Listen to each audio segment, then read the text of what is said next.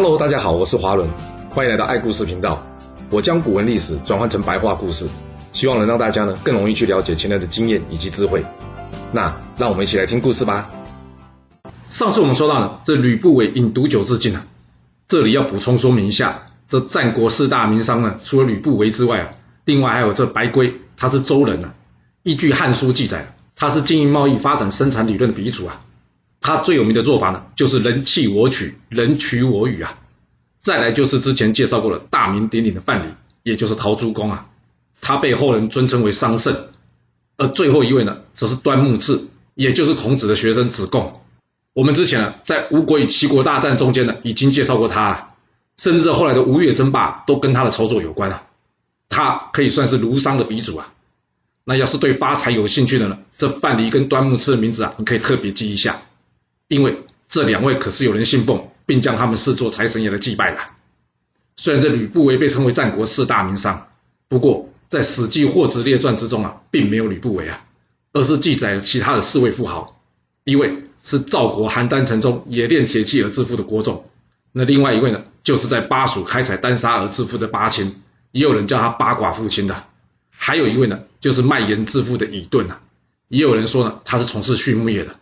最后一位呢，则是这个乌士罗啊，他算是畜牧业以及贸易业的。那为什么要拉拉杂杂提这些人呢？这是有意义的。加上前面四位了，这总计战国的八大富商啊，单纯从事贸易致富的有四位，而从事工业生产的有一位，从事矿业的呢有两位，从事畜牧业致富的呢只有一位。那这样。若是你想要发财，应该就能有个参考依据，从事哪个行业机会会比较高啊？那当然，时代会变，有些观念可能也需要顺应时代调整一下。所以以上仅供参考，可不是保证，你千万别误会了。那我们继续接着说我们的故事吧。前面说到，秦王政花了十年，终于摆脱吕不韦的专权了。那既然摆脱了吕不韦，再来他想要做什么呢？当然就是进入这战国乱世的最终篇章——秦灭六国之战了啊。没错，早在秦王政将吕不韦赶去河南封地之时啊，这场一系列战争啊，已经由秦将王翦拉开序幕了。不过呢，我们现在得将这时间呢往前回拨一点点，回到吕不韦被罢免，秦国下逐客令的那一年了啊。这秦王政在撤回逐客令之后，他认为李斯的说法没错，要消灭六国，除了军事行动之外呢，还要得搭配其他人才。所以，秦国应该要广纳贤士，为这之后的秦灭六国之战做好万全的准备啊！不过，就像李斯《建筑客书》中所说的，这些人才好像都不是秦国土生土长的产品呢。是的，秦国一直崇尚军武，所以呢，并不缺将军的人才。但是，要说到这能出谋策划的文臣，确实这是秦国的痛点啊。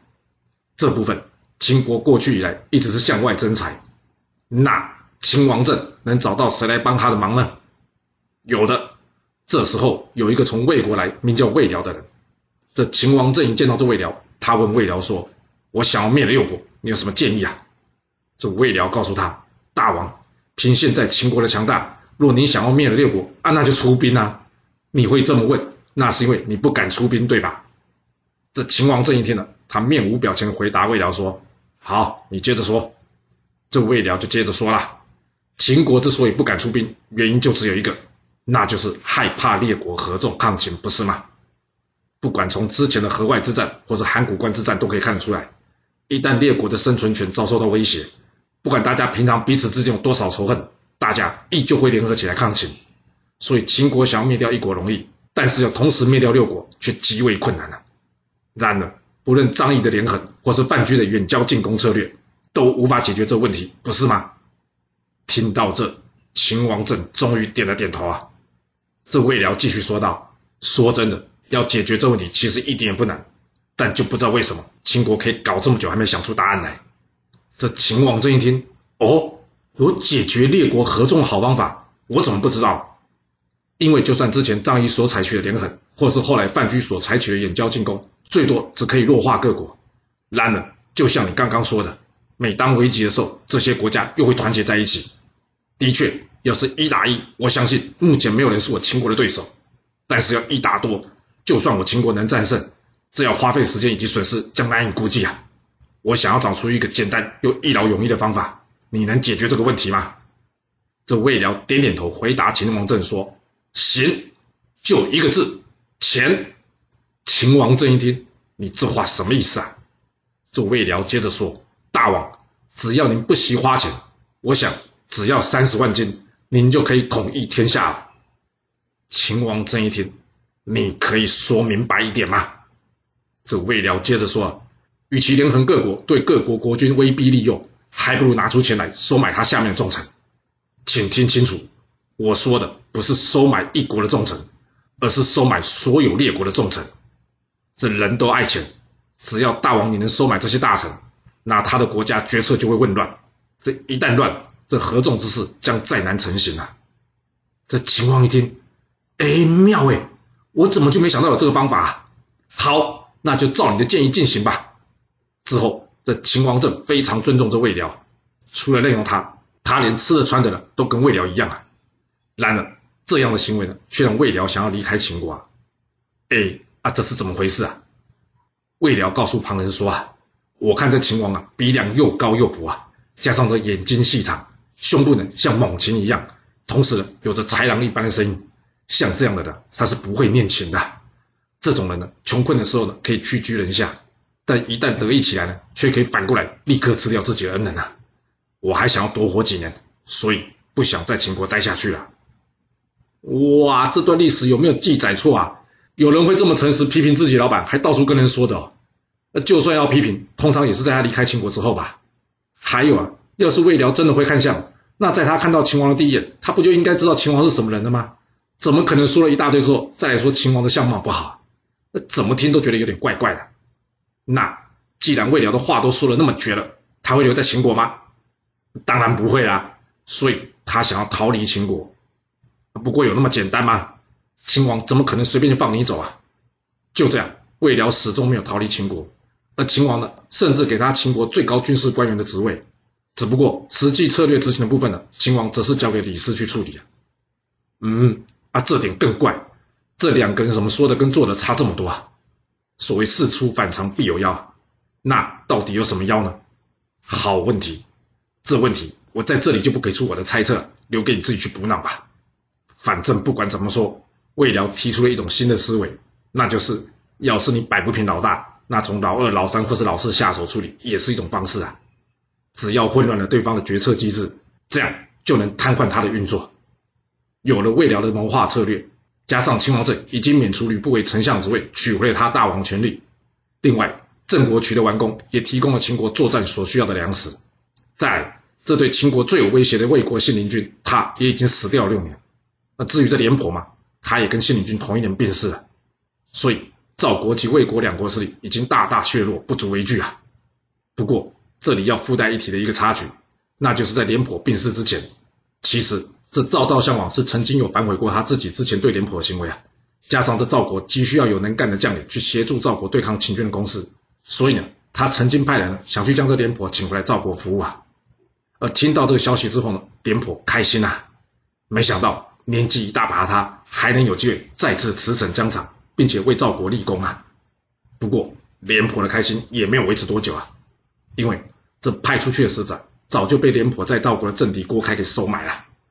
临行之前，郭开特别提醒赵悼襄王，要是廉颇已经老了不能用了，那就没有必要请他回来了，只要派人寒暄一下即可啊。那要怎么知道廉颇还能不能用呢？当然就是看廉颇的活动力啦。那廉颇当然也明白，他要有被人利用的价值，这一点是有多么重要了。所以在面对这使者，廉颇可是使尽全力，展现出自己的活力啊。他在这使者的面前呢，一口气就吃掉一斗的米，十斤的肉，哇，真的假的？能吃下这么多？他是大胃王吧？啊，好离题了。我们继续说这正题啊。这廉颇除了吃的多，并且呢，他披甲上马，好好的表演了一番呢，充分的显示他自己的活力啊。嗯，看起来不错哦。但是这面试结果怎么样呢？这面试结果是，这使者呢，只寒暄了一下，表达赵王的关心之意之后呢，他就离开了。哎，啊，怎么会这样？看起来廉颇还能为赵国效力啊！啊，怎么就不理他了呢？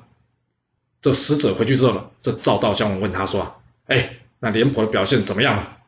这使者将廉颇的表现呢，一一向赵悼襄王说明了。赵悼襄王一听，哎，那这样廉颇可以用啊，那、你怎么没把他请回来啊？这使者接着说：“大王，您知道吗？廉颇与我这趟会面呢，他总共跑了几次厕所？”赵悼襄王一听，啊，我怎么会知道啊？使者接着说：“他总共跑了三次厕所啊，是，他是吃的多，活动多，但是他拉的更多啊。像这样的人，他能上战场作战吗？”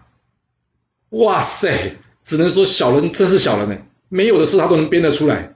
那赵道襄王会信吗？不相信就不会派他出去了，不是吗？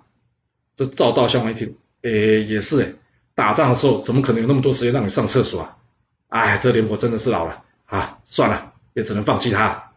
就这样，这战国四大名将之一的廉颇啊，终其一生再也无法回到赵国啊。之后，他虽然被人请去楚国啊，然而因为没有机会再上战场，最后他也是抑郁而终，老死在楚国都城寿春，享年八十四岁啊。不只是信陵君及廉颇相继过世啊，连这楚国的春申君呢，也在被吕不韦免除丞相之位那一年呢，遭人杀害。那这到底是怎么一回事啊？那我们这边也得补充一下，前面说过，在列国最后一次合纵攻秦的函谷关战役之后呢，楚考烈王就开始疏远这春申君了。虽然实际上并没有函谷关春申君战败的说法，只是说战后在朱英的建议下，楚国迁都到这寿春了。但迁都这种事是大事的，不会无缘无故随随便便就说要迁都的。所以一样，这个问题我们就留给考据的学者去帮忙，我们现在不讨论他。我们现在要说的是，这春申君究竟为什么会死啊？这故事就发生在秦国爆发嫪毐作乱的那一年了。由于楚考烈王身边呢一直没有儿子，这春申君呢非常担心这件事。毕竟王家的传承一直关系着政权的稳定啊。于是呢，这春申君不断的找那些看起来像是比较会生儿子的人呐，来献给这楚考烈王。不过，虽然这两个人很努力，但楚考烈王的妃子们最终还是没有人可以生下儿子啊。而这时候呢，有个名叫李元的赵国人呢，在听到春申君为楚王选妃的消息之后呢，他带上他自己妹妹来到这楚国，想要将他妹妹献给这楚考烈王啊。不过来到楚国，在他打听之后发现啊，这楚考烈王一直生不出儿子哎。虽然是在古代，但是还是有人脑袋比较清楚的。这李元一想，一个妃子生不出儿子，那有可能是妃子的问题啊；但是要是一堆又生不出儿子，那就有可能是大王的问题了。他担心，他妹妹就算嫁给楚王，也没有办法生出个儿子得到宠幸，那他这样不就平白无故的赔了一个妹妹吗？所以他转念一想，诶，或许他可以改走这春申君的路子啊，这是什么意思啊？你接着听下去就会知道了。决定好之后呢，李元去应征做了春申君的侍从啊，而之后他才做了侍从没多久，便借故请假回家，然后呢，他又故意不按照规定的时间呢，返回春申君这里报道。这迟到回来的李元呢，被管理的人员带去向春申君说明迟到的原因了。见到春申君后，这李元跟春申君说：“啊，是这样的，因为我这次回家哦，突然间遇到齐王派使者说来娶我的妹妹。那我因为招待这齐国的使者呢，太开心了，多喝了点酒，所以延误这期限了，还请主公您原谅啊。”这春申君一听，他对李元说：“哦。”齐王要娶你的妹妹，那看来你的出身应该也不错啊！啊，对了，那齐王有送订婚的聘礼给你了吗？李元回答说：“哎，这倒还没有。”这春申君心里想：“嗯，这齐王想要娶的人应该也不差吧？那要不我就将她娶回来做我自己的妾室吧。”想完之后呢，他接着说：“那可不可以让我见见你的妹妹呢？”这李元说：“这没问题啊，他平常都跟我在一起的。”就这样。李渊巧妙的帮自己的妹妹抬了身价，而这春申君再一看呢，嗯，这李元的妹妹的确长得不错，于是呢，他跟李元说：“那既然齐王都还没下聘，那就是尚未论及婚嫁。人家说长兄如父，要是你同意的话，我想迎娶你的妹妹啊。”听到这，有听出什么问题吗？还没，那就继续接着听吧。这李元成功的呢，将自己的妹妹嫁给了春申君，然而春申君当时完全没有意识到。自己这一步一步的踏入了李渊的死亡陷阱之中啊！不久之后，李渊的妹妹怀孕了，而这时李渊终于把他的计划告诉了他妹妹。两个人在商量之后呢，决定了由他妹妹出面来劝说这个春申君。那劝他什么呢？他妹妹告诉春申君说：“楚王这么器重你以及宠爱你，就算是楚王亲兄弟，我看也不如您在楚王心中位置的重要性吧。如今您担任楚国的相国已经二十多年了，但楚王却一直没有儿子继承王位。一旦这楚王去世，我看就只能由他的兄弟来继承王位了。老公，您有没有想过啊？一旦楚国换了国君，这新上任的楚王会像之前一样重用您吗？另外，您大权在握这么久了。”难保楚王的兄弟多少会对您有些不满，那这些兄弟们一旦继任为楚王，您的处境不就很危险吗？这春申君一听，他回答李元的妹妹说：“哎，你说这些我都知道，这该找的妃子我一直没有少找过啊，但是却没有一个人能为大王生下个儿子啊，只能说这是天意啊，不是我没尽力啊。”这李元的妹妹接着说：“啊，我知道您很努力啊，但是这是明摆在眼前的问题，您恐怕还是要计划计划。”听到这，春申君低头不语啊，因为他确实没有好方法。而这时，李元的妹妹继续说啊：“老公，您知道吗？我怀孕了。”这春生君一听，他开心的叫：“是吗？哦，那得赶紧帮您补一补啊！”这李元的妹妹呢，赶紧做事要春生君别张扬。看到这动作之后呢，春生君一脸疑惑，他问这李元的妹妹：“怎么回事啊？”这李元的妹妹小小声的告诉春生君说：“我怀孕的事还没有人知道啊。我是在想，我被您宠幸的时间还不是很长。假如能借你跟楚王的关系呢，将这已经怀孕我进献给这楚王，我想这楚王应该是不会有所怀疑的。而且呢，他也一定会宠幸我。若是上天保佑，我能替您生下一个儿子的话，那将来我们的儿子就是楚王。一旦我这计划成功了，楚国将全部都是您的，你也可以解决刚刚那些顾虑，不是吗？你说？”这个计划可不可行啊？这春申君一想，嗯，有道理。与其辅佐别人当王，还不如辅佐自己儿子当王。而且听说吕不韦也是这样做的。没了，这句话是我加的。在思前想后许久之后呢，春申君决定了，好，就采用李元妹妹的建议呢，将这已经怀有身孕的她呢，送去给这楚考烈王。哇，有没有搞错啊？这春申君脑袋是哪根筋脱落了？怎么会接受这种建议呢？像这种建议，你春申君提出来都不对了，更何况是由李元的妹妹自己所主动提出的。像这样的人，你不提防，那、啊、你要提防谁啊？不过很可惜，春申君听不到我说的，加上他的确很担心他的荣华富贵会没了，所以他还是接受了。那春申君的下场会如何呢？而这战国的局势又会有什么样的变化呢？这故事会如何的发展呢？我们到下次才能跟各位说喽。好了，我们今天就先说到这。若喜欢我的故事，要麻烦您记得动动你的手指，给我五星评价，或是点赞、订阅、追踪以及分享哦。当然，也欢迎您留言分享你对这一集的想法，或是你也可以请我喝一杯咖啡或是饮料，让我有持续创作的动力。其实历史就是顶层阶级的生活记录。了解顶层阶级的思考逻辑以及做法方式，我们就有机会改变自己的未来。谢谢您来听我说故事，我们下次再见喽。